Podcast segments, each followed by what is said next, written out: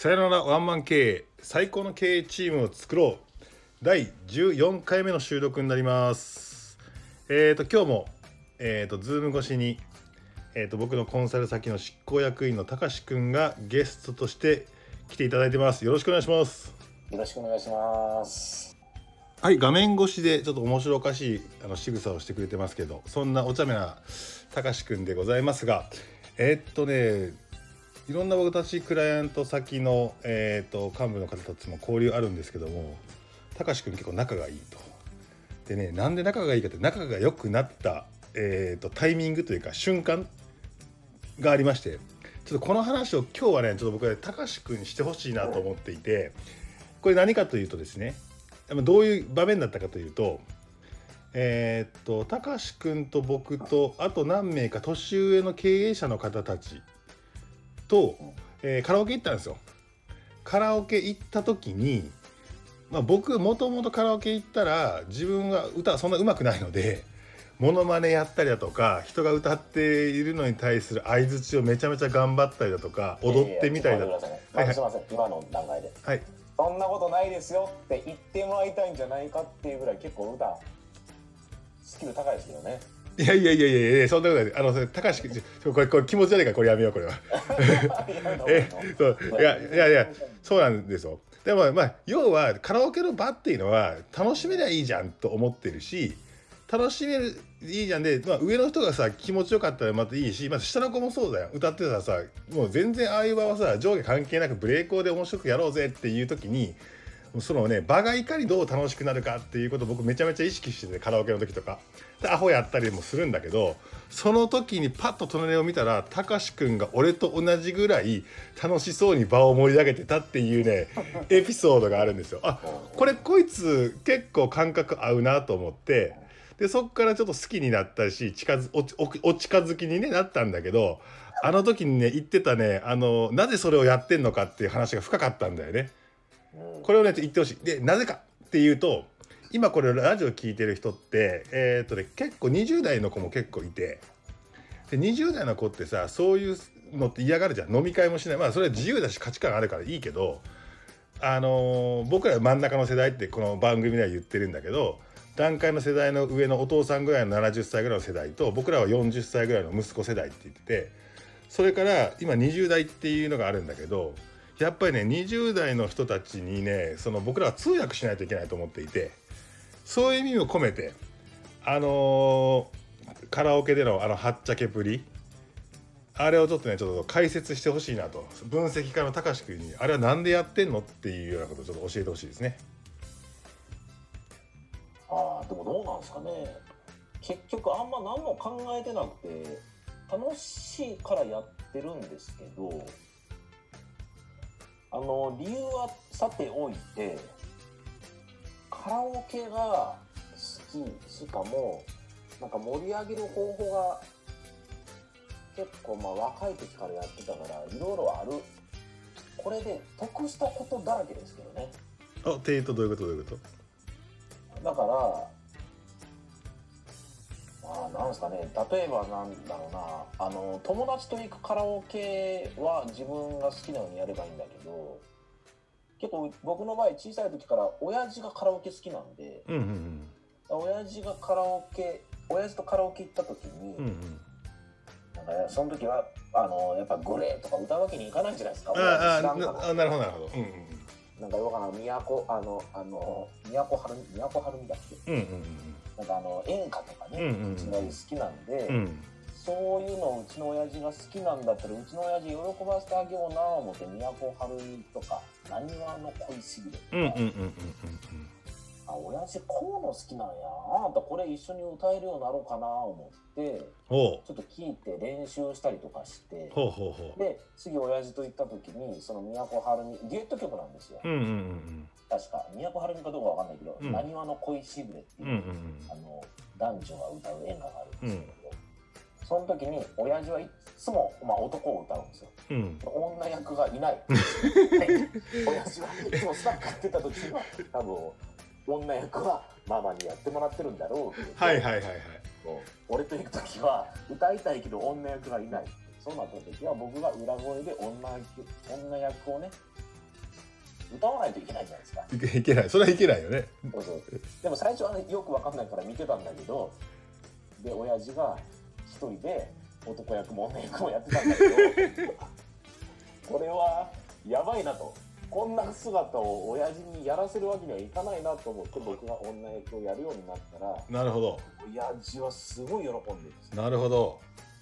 お前おもろいなすごいな三沢家三沢言っちゃったけど 三沢家には自分から本名は言わないでくださいねってちゃんと山根さんにも言ってるんだけどね。あの三沢家にはあの3人子供がいるけどお前だけやと。お俺をこんな気持ちよくしてくれるのがそうお前だけだと気持ちよくさせるするさせてくるのはお前だけだっていうのが結構ね快感で、なるほどなるほど。うん。あじゃあそれがずっと来てるからもう全然へっちゃらだし無理してるわけじゃないってことだよね。別にねそれでこの能力が身についたわけではないんだけど、うん。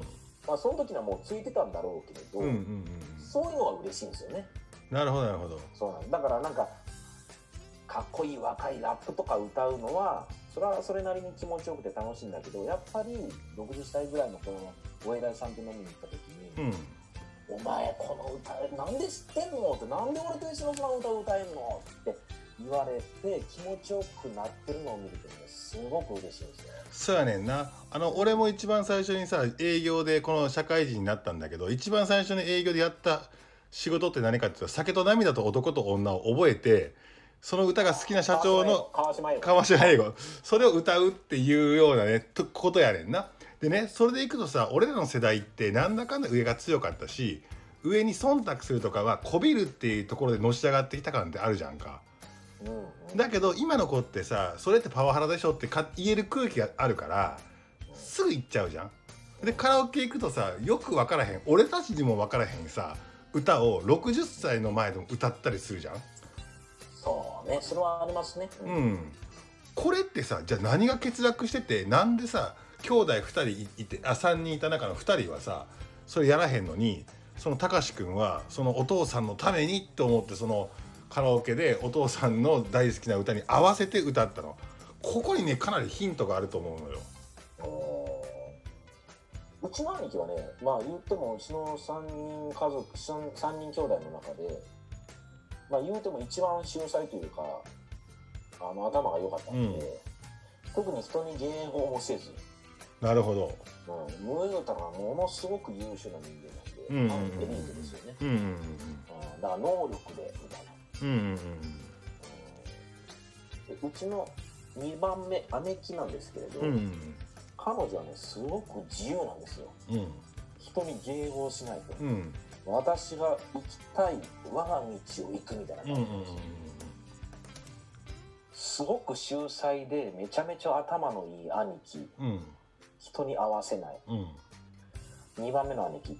えっ、とものすごくマイペースで自分が好きなように生きる姉貴人に合わせない、それ見てたら3番目ぐらいは親父に合わせてあげないといけないかなと思っただけあバランスバランスね。バランスバランス。バランス。バランス。全然そのバランスですよ。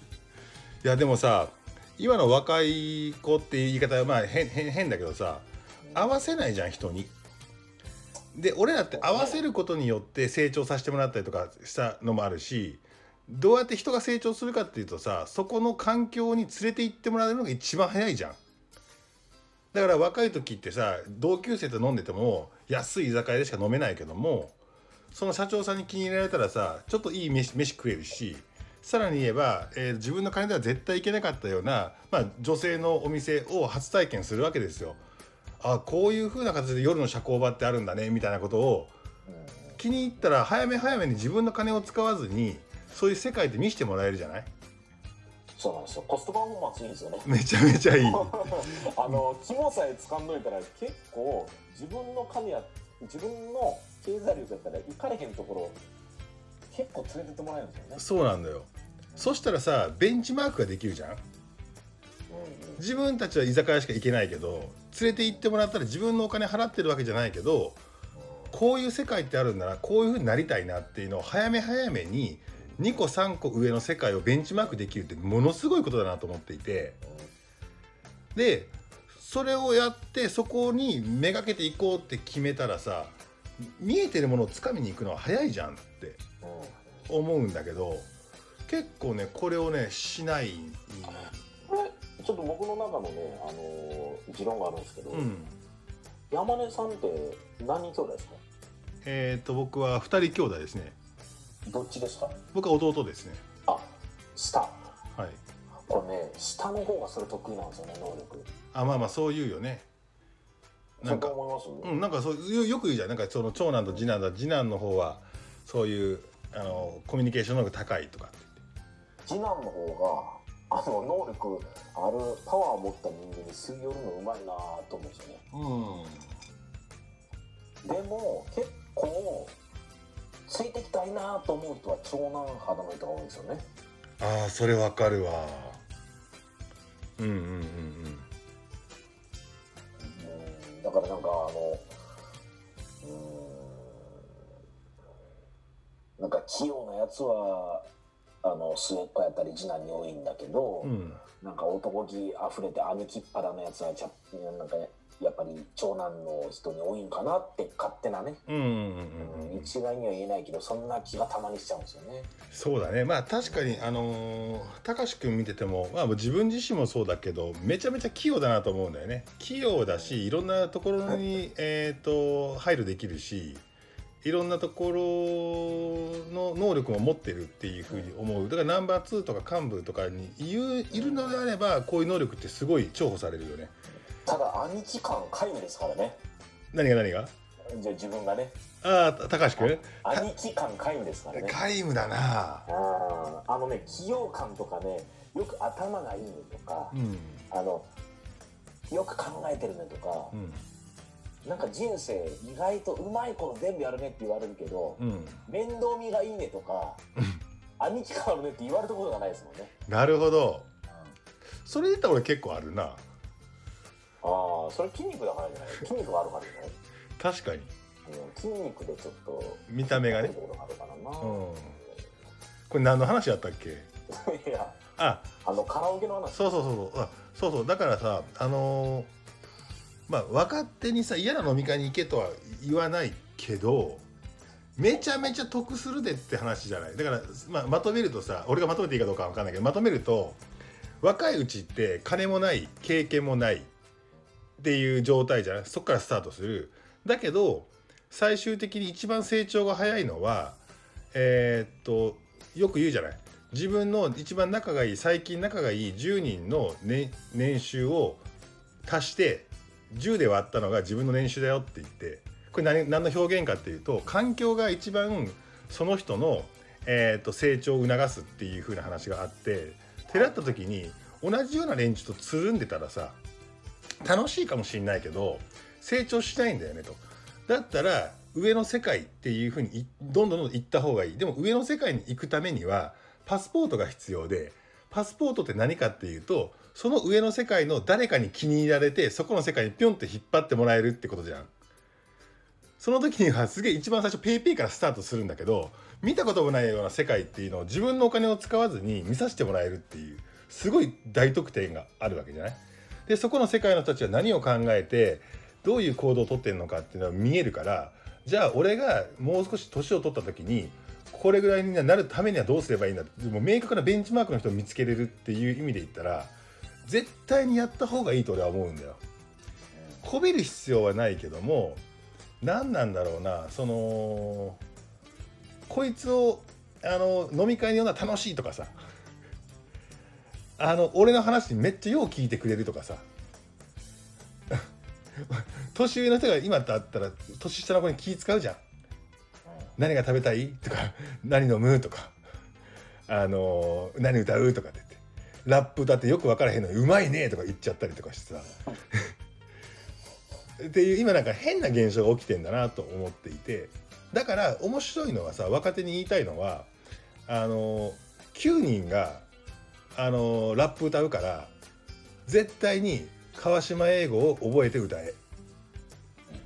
ででも川島英語世代はさもうもうちょっとあのいなくなっちゃう。40代世代って何なのこれからの社長連中でな何が一番いいのかな？